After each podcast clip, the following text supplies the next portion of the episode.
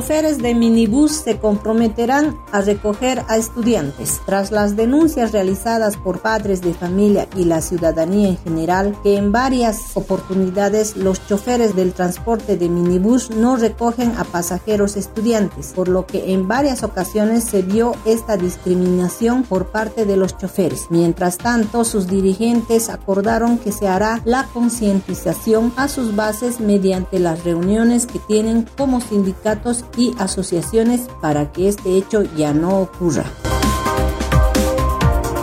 Fiscalía de Oruro investigará el caso de las mujeres fallecidas. Una de las mujeres fallecidas es la madre de 45 años, la otra es la hija mayor de 21 años de edad y una niña de 4 años. De acuerdo a la autopsia médica legal, se determinó que no tienen ningún signo de violencia y la causa de la muerte sería que habrían ingerido píldoras, ya que en el lugar se encontró abundante cantidad de medicamentos de uso psiquiátrico. Por ello, se tomarán las muestras respectivas que serán analizadas, dijo el fiscal departamental Oscar Zapata.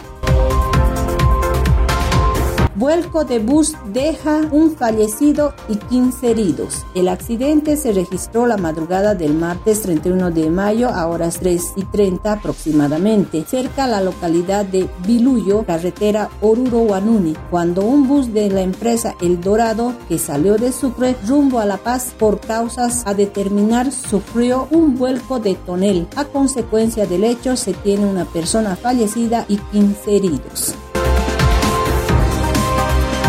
Asentamientos ilegales en Oruro por el censo 2022. Dirigentes de distintas urbanizaciones deciden negociar con la alcaldía para el censo de población. Quieren impuestos pagados, papeles al día y sobre todo que las urbanizaciones consideradas ilegales sean de pleno derecho de los sin techo. José Huanca, dirigente de esta urbe, negociará esos pedidos en la alcaldía rumbo al censo de población para beneficiar a Oruro.